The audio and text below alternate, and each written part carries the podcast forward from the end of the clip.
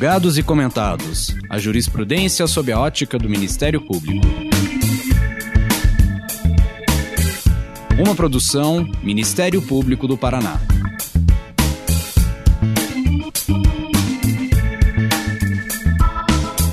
Olá, todas e todos. Estamos começando mais um episódio dos Julgados e Comentados.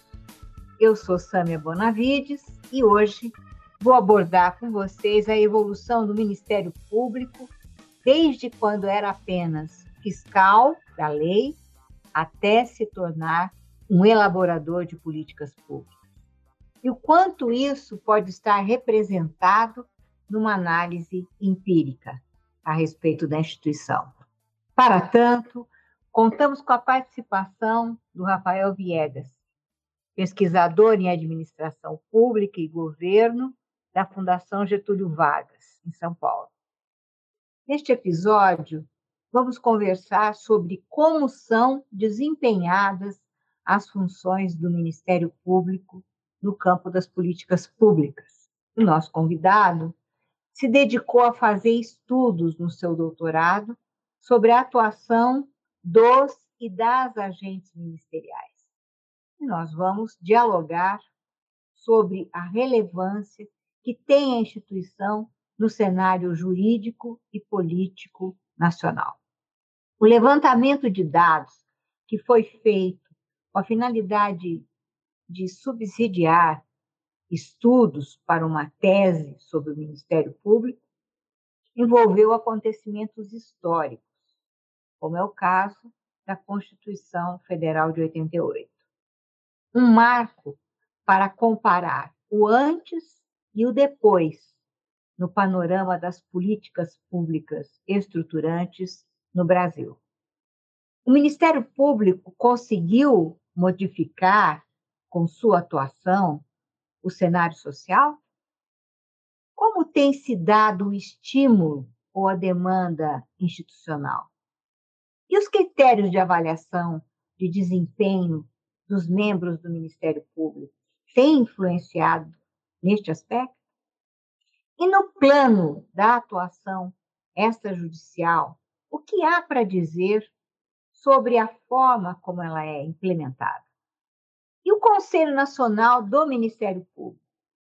Ele tem diretrizes, afinal, estimulando membros e membros do Ministério Público a atuarem em todas as etapas do ciclo de formulação de políticas públicas? Sei que você trabalha o conceito de capacidades estatais para mapeamento do que fazem os agentes públicos. Mas esse conceito se aplica também numa análise do Ministério Público e a pertinência dessa conclusão de que a ele incumbe a função de indutor de políticas públicas a gente tem muitos questionamentos que, numa pesquisa como a sua, vão ajudar a que a gente aclare isso né, de uma maneira, vamos dizer assim, mais científica, mais neutra, objetiva sobre essas questões. Finalmente, em termos de responsabilidade democrática, de accountability, como você avalia a atuação do Ministério Público Brasileiro no plano comunicacional? de ocupação das redes sociais e, consequentemente, daqueles espaços de formação, de opinião e de democracia digital. Essas são questões hoje que vão permear essa conversa com Rafael Viegas. Rafael, seja muito bem-vindo. Bom, primeiramente, quero agradecer o convite de participar desse episódio da Escola Superior do Ministério Público do Paraná, para mim é um motivo de muito orgulho participar desse podcast. Bom, eu sou Rafael Viegas, eu pesquiso o Ministério Público há quase uma década. A minha tese de doutorado foi defendida recentemente na Fundação Getúlio Vargas, onde eu realizo uma pesquisa sobre o Ministério Público de maneira mais ampla. E o meu doutorado é em Administração Pública e Governo na Fundação Getúlio Vargas. Minha formação também passa pelo mestrado em Ciência Política da Universidade Federal do Paraná e eu sou graduado em Direito na Universidade Estadual do Norte do Paraná. Eu conheço o Rafael há muitos anos, ele, inclusive, foi assessor no Ministério Público, foi meu aluno na, na Universidade Estadual do Norte do Paraná. Portanto, é, com relação à, à pessoa do Rafael, eu conheço, inclusive, conheço como pesquisador que ele sempre demonstrou ser. Né? Essa fase dele agora, na Getúlio Vargas, nós vamos, com certeza, conhecer juntos e melhor, né? nesse bate-papo que vai começar agora.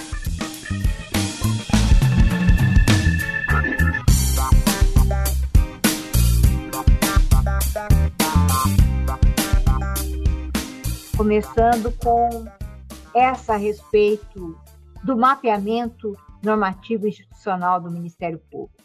Como este mapeamento denota a maior ou menor intervenção desta instituição como indutora das políticas públicas?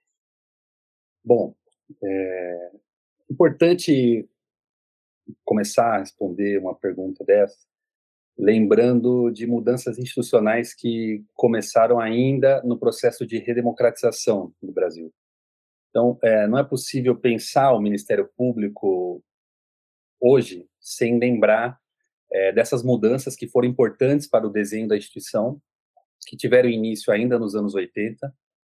É, são mudanças que, para muitos que atuam na área, que são servidores e membros do Ministério Público, é, não há nenhuma novidade em relação ao, ao mapeamento normativo institucional do Ministério Público, mas é importante pensar isso do ponto de vista da administração pública, né, da ciência política, como mudanças institucionais iniciadas ainda antes de 88, né, como a própria Lei de Ação Civil Pública, mas principalmente o processo que envolveu a Assembleia Nacional Constituinte, que contou com forte atuação de membros do Ministério Público, voltados para, para delinear o desenho do Ministério Público da Constituição de 88.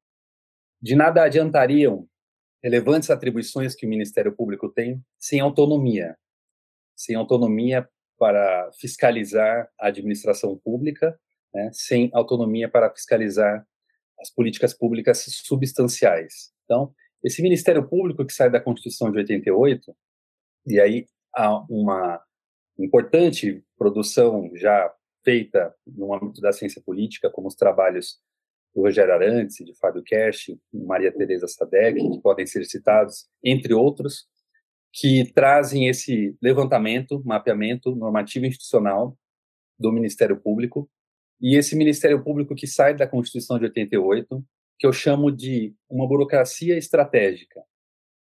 Essa é uma burocracia estratégica do ponto de vista do controle da administração pública e das políticas públicas. Por isso, justifica a autonomia em relação aos poderes constituídos, né, ao processo político-eleitoral, por isso, autonomia financeira e administrativa, para levar a efeito as importantes atribuições do Ministério Público de fiscal de políticas públicas, de fiscal de controle externo da atividade policial, por exemplo. Essas mudanças, iniciadas ainda nos anos 80, revelam um processo incremental de acúmulo de normas relacionadas à atuação do Ministério Público. O que, que quer dizer isso, em outros termos? Esse é um acúmulo de normas elaboradas no processo legislativo, portanto, leis né, e mudanças constitucionais que se refere a um, uma ampliação do espaço de ação do Ministério Público desde 88, voltado para as mais diversas áreas de atuação. Praticamente não há uma esfera da vida social que não possa ser objeto de atuação dos membros do Ministério Público. Desde 88, essa ampliação do espaço formal abrange diferentes temas, como infância e juventude, habitação e urbanismo, saúde, educação, e na esfera criminal também. Essas mudanças acompanham um processo de ampliação das atribuições na esfera civil, ou também chamada de defesa de direitos difusos e coletivos, chamada tutela coletiva. E essa ampliação, ela se refere então a uma burocracia estratégica para a defesa de direitos, para o controle da administração pública e não só apenas vinculada ao histórico dessa burocracia relacionado ao exercício do monopólio da ação penal. Então, é, essas importantes atribuições elas vão se ampliando ao longo dos anos até chegar ao mapeamento normativo que temos hoje, em um dos trabalhos que elaboramos, recentemente publicado na revista Direito Público, sobre o espaço formal de ação do Ministério Público desde 88. Isso fica claro, esse mapeamento feito com base na literatura jurídica e também das aprovações no Congresso Nacional, é, ratificadas pelo Executivo. Essa ampliação do espaço formal de ação, ela se refere a, a diversos temas e diversos assuntos em que o Ministério Público pode atuar, como eu citei agora há pouco.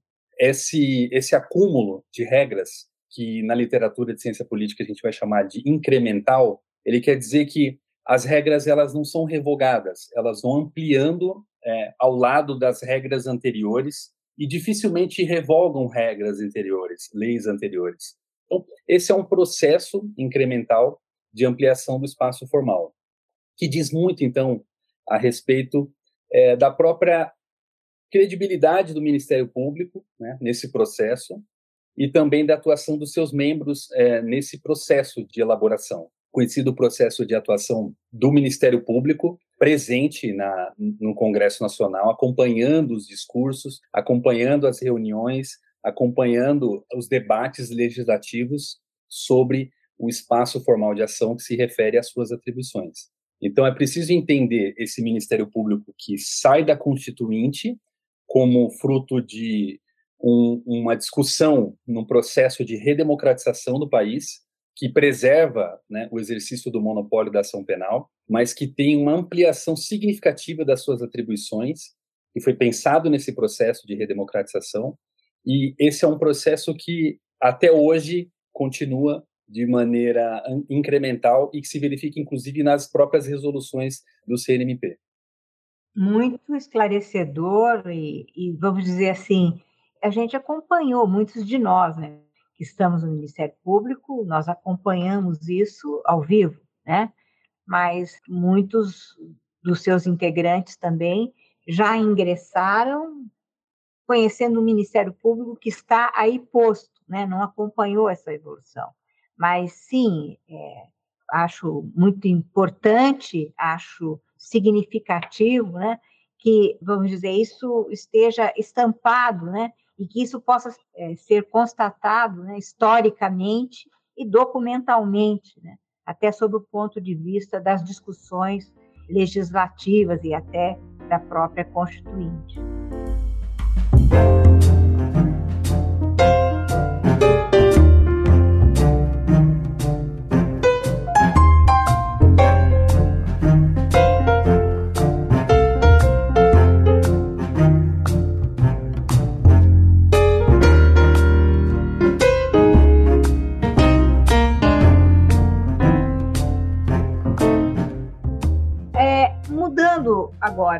Evoluindo um pouco essa conversa, e, e esse corpo normativo, hoje produzido pelo próprio CNMP, como é que ele é composto, Rafael, relativamente a essas é, atividades institucionais que são conducentes às etapas do ciclo de formulação de políticas públicas.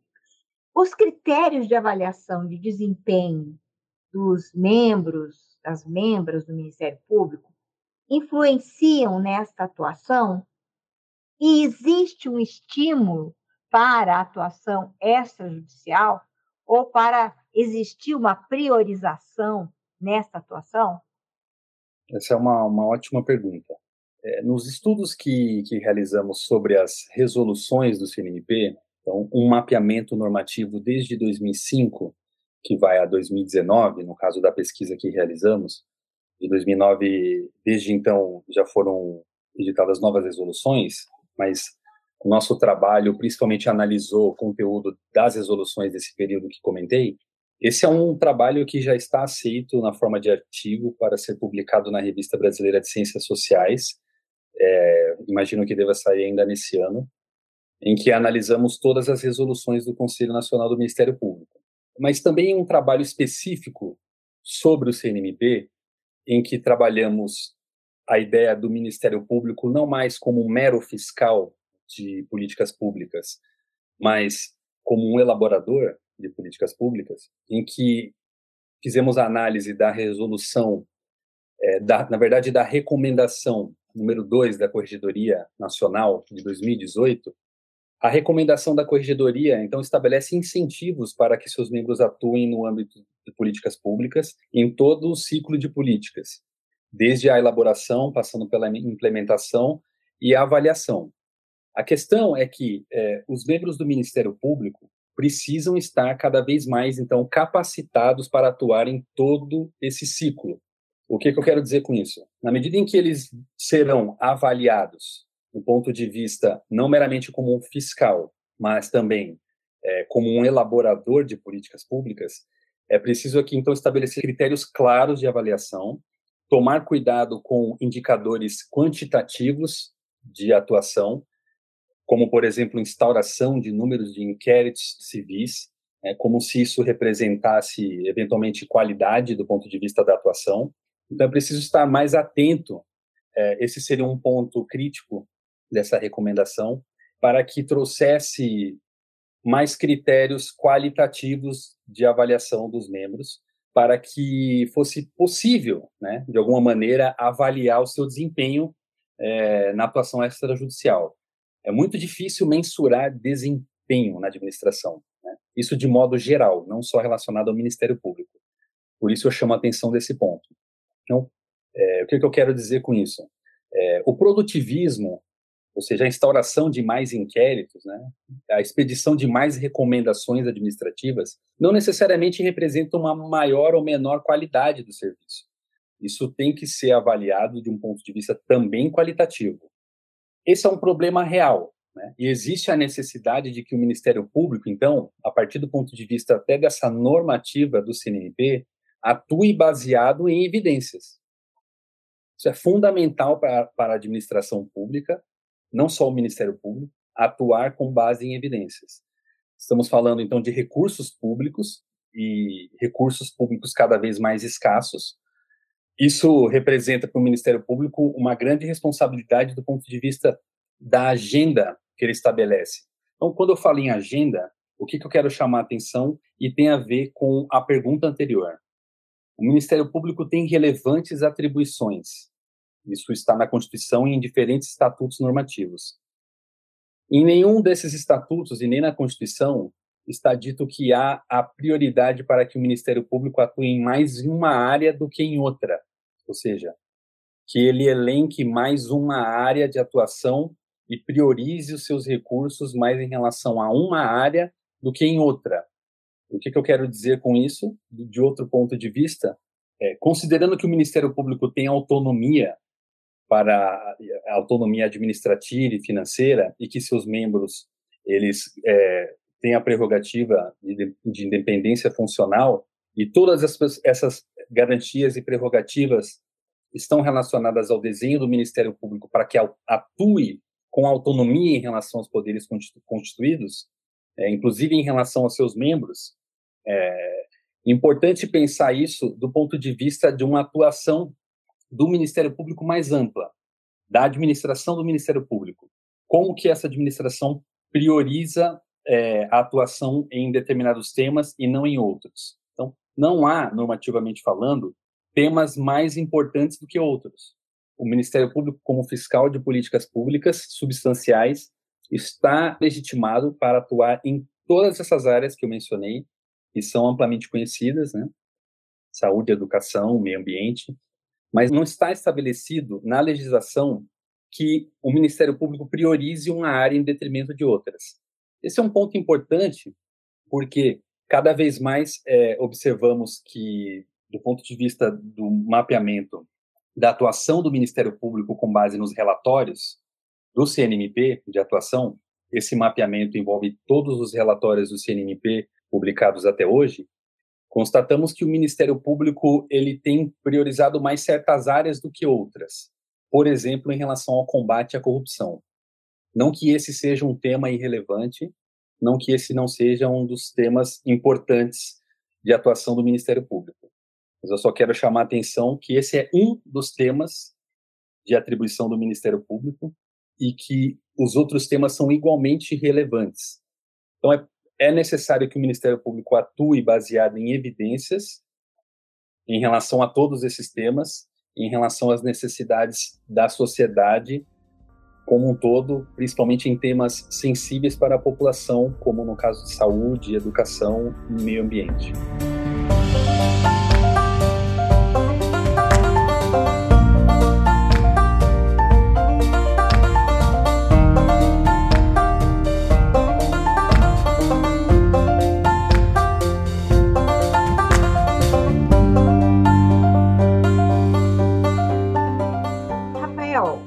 Trabalha com o conceito de capacidades estatais para mapear a atuação dos agentes públicos. Este conceito que está relacionado à questão das características que tem um determinado ente estatal para perseguir determinados fins, você acha que esse conceito se aplica quando se avalia a atuação do Ministério Público?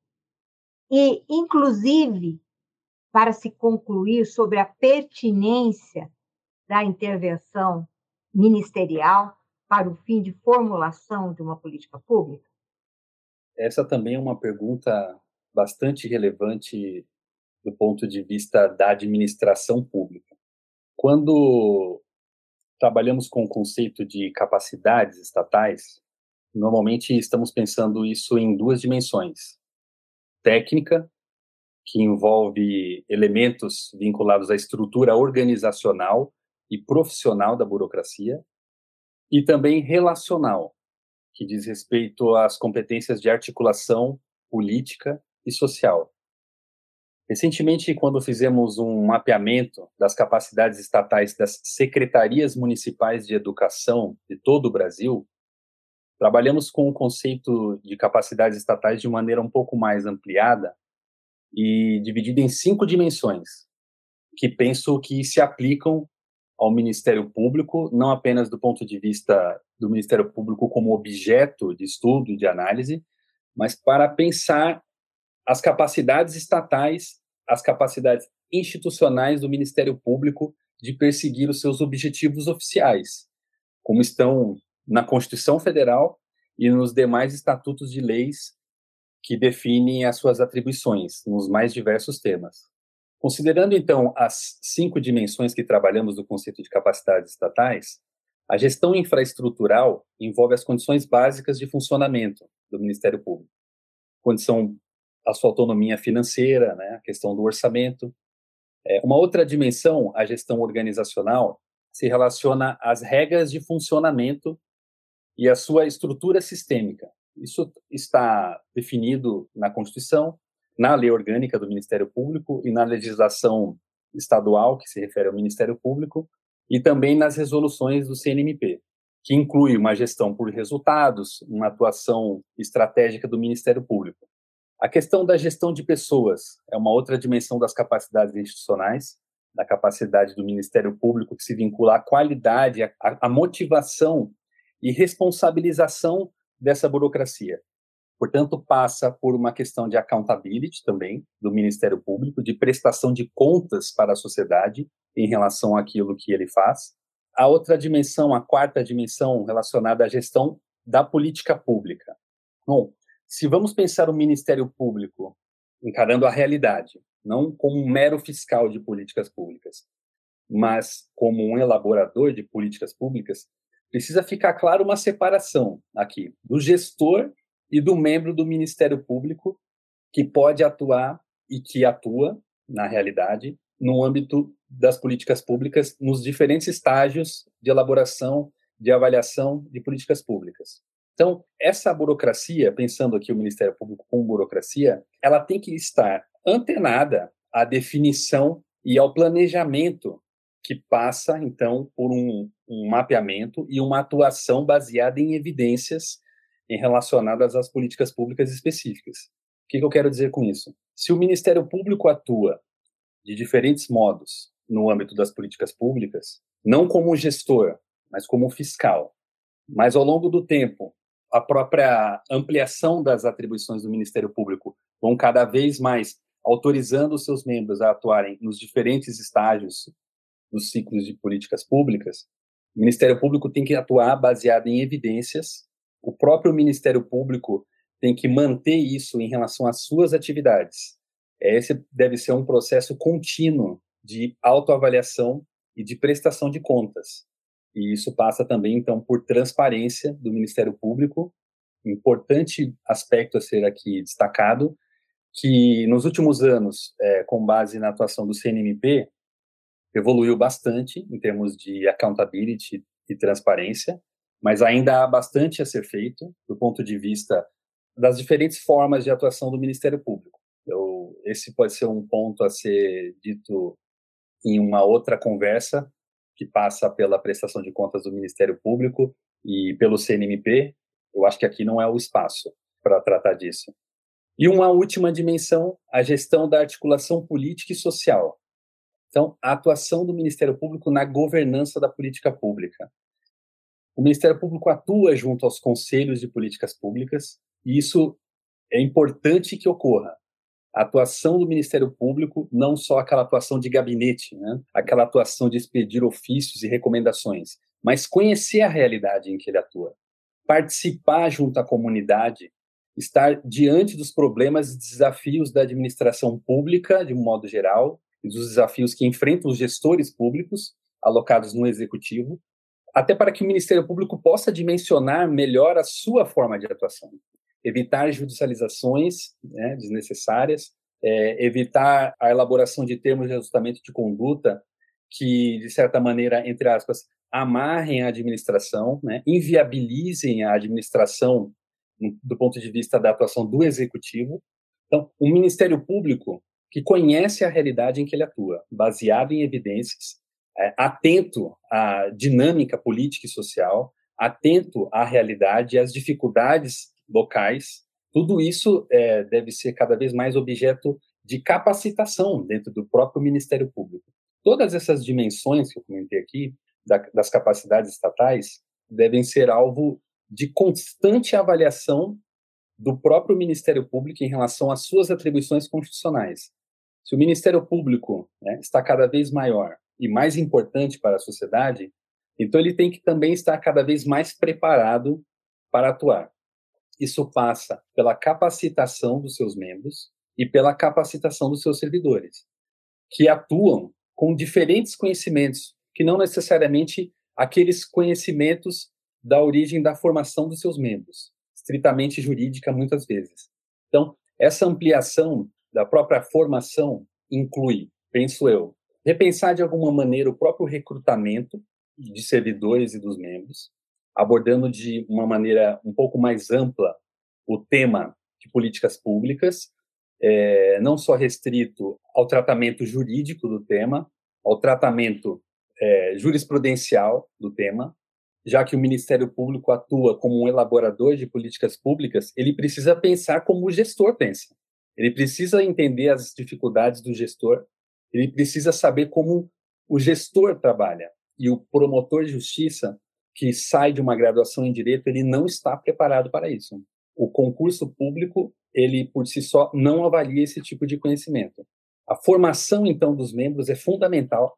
O curso de formação deve priorizar esse tipo de conhecimento que os membros não dominam na sua formação.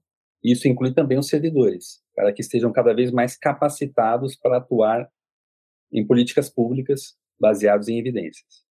As suas conclusões que foram expostas exatamente agora coincidem, inclusive, com muitos doutrinadores sobre o Ministério Público e, e que já foram, inclusive, integrantes do Ministério Público. Interessante é observar como é, esse tipo de análise que você faz e que decorre, vamos dizer assim, de, um, de uma pesquisa mesmo, né, de campo, uma pesquisa empírica em dados é, que são disponibilizados pelo próprio Conselho Nacional do Ministério Público. E essa questão que você fala em relação à elaboração e o acompanhamento em todas as etapas, remete também à necessidade de uma atuação do Ministério Público, isso é bastante interessante, que é estrutural, né? E que pode ser feita assim pela via judicial, embora hoje nós já temos aqui no Brasil, né, doutrinadores que falam, né, da das ações estruturais no campo do Poder Judiciário. Mas você evidencia bem, e eu concordo, e muitos e muitos concordam com isso, né, que há possibilidade, obviamente, de resolver isso de uma forma é, muito mais simples e muito mais satisfatória para entes públicos, para todos aqueles, para os cidadãos, as cidadãs de uma maneira geral, que precisam efetivamente da implementação dessas políticas públicas. Por isso que essa conversa ela é muito interessante, animadora e estimuladora sobre todos esses aspectos.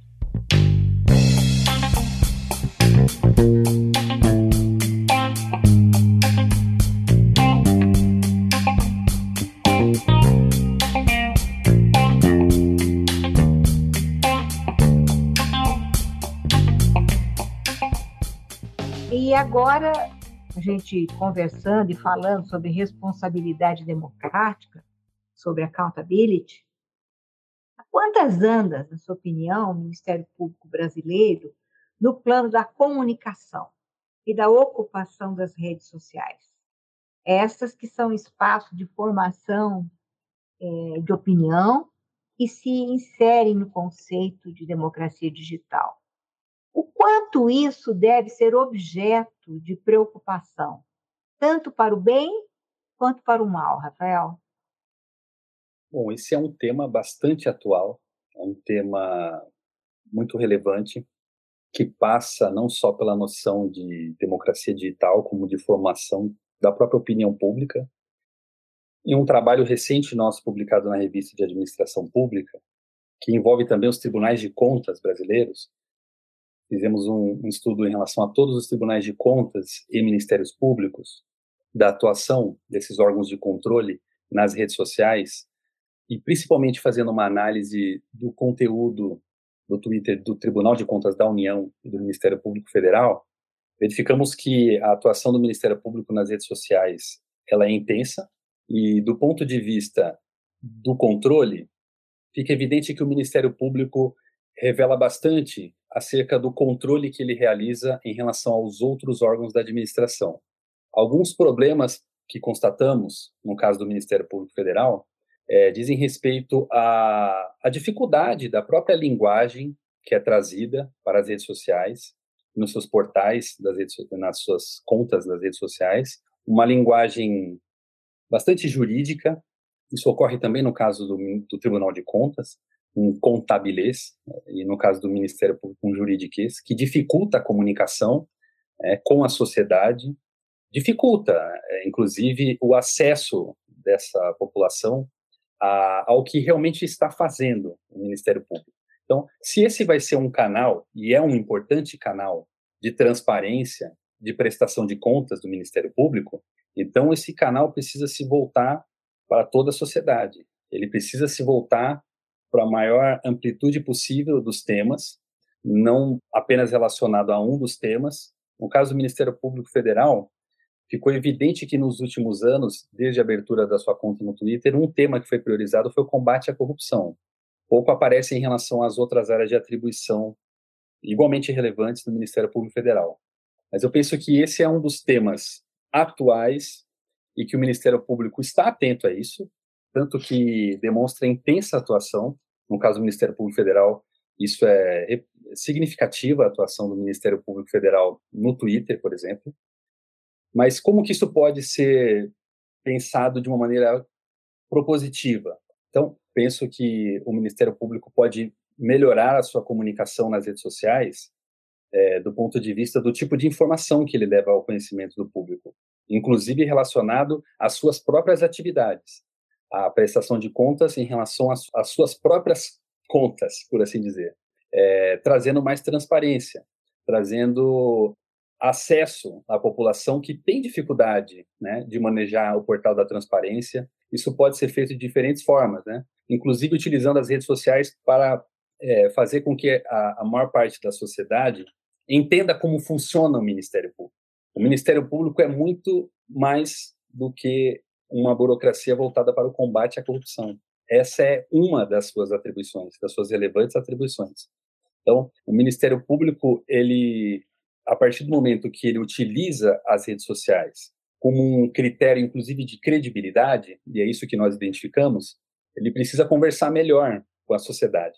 Ele precisa prestar contas, inclusive, do que ele faz. Então, para o bem ou para o mal, a atuação do Ministério Público nas redes sociais, ela ainda tem pouca, do ponto de vista da regulamentação disso pelo CNMP, ainda há uma regulamentação que é, permite a atuação dos seus membros no debate político, não necessariamente aqui eu estou dizendo em relação à legislação eleitoral que veda, isso é claro, mas eu quero chamar a atenção para a atuação política dos seus membros nas redes sociais, a necessidade de repensar desse tipo de, de normatização, evitando que eventualmente seja associada à instituição a eventuais pretensões políticas de carreira que não se definam estritamente pelos estatutos jurídicos.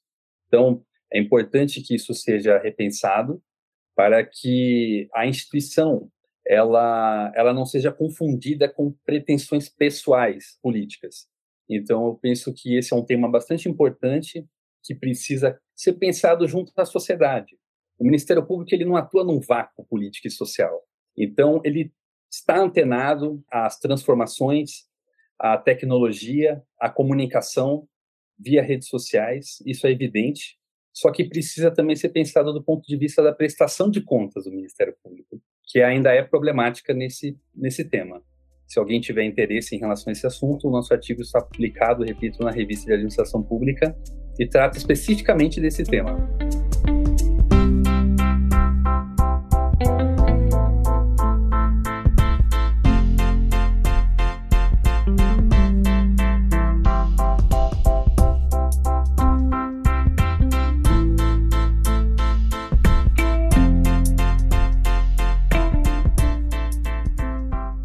Obrigada, Rafael. É, vou ressaltar mais uma vez, né? Embora você tenha se apresentado, que você é um pesquisador, alguém que é formado em direito, mas que também fez seu mestrado no campo da ciência política e sua pesquisa ocorre no campo, na área da ciência política.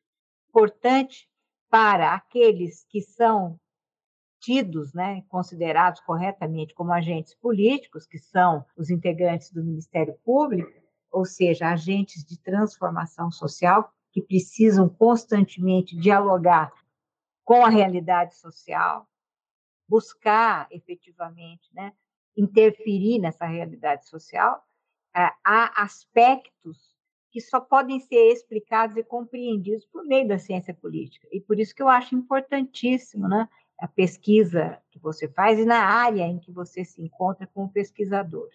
É relevantíssimo tudo isso, é uma conversa necessária, uma evolução, uma maturidade institucional de qualquer instituição pública, de qualquer ente público, mas principalmente do Ministério Público, pela sua importância, tem que passar por esse tipo de análise, né? A gente tem que mergulhar, a gente tem que efetivamente estar ciente disso, é porque faz parte, como eu já me referi, a um estágio de maturidade institucional que nós temos que assumir, que chegar.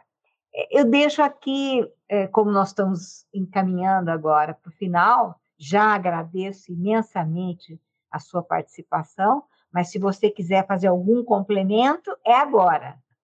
Quero novamente agradecer a oportunidade de ter essa conversa e de trazer uma perspectiva que ela não passa, é, não é comum que seja feita no âmbito mais jurídico, né, e da formação em direito. Eu sempre por onde passo ressalto a, a relevância do Ministério Público, o seu design constitucional e as suas atribuições, a importância do Ministério Público brasileiro para o controle da administração pública e para as políticas públicas.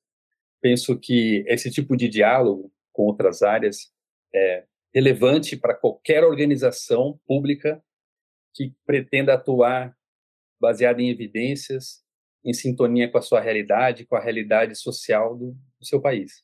Então, são esses os comentários finais e ressalto novamente o agradecimento por essa conversa que foi muito boa para mim também. E a gente espera, numa sequência, poder contar com você mais vezes, porque existem aspectos da sua pesquisa obviamente é, é ampla, é profunda e toca outros aspectos organizacionais do próprio Ministério Público, a gente vai poder, com certeza, conversar profundamente e aprimorar é, o, o Ministério Público brasileiro. Não se esqueça, você que está nos acompanhando até agora, de curtir ou se inscrever em nossas redes sociais e assinar nosso podcast no aplicativo de sua preferência. Você também pode participar da elaboração dos julgados e comentados e para sugerir um tema, encaminhar dúvidas ou comentários, envie para a gente no e-mail julgados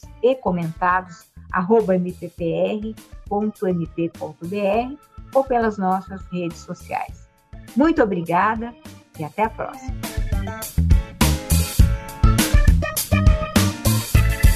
Uma produção Ministério Público do Paraná.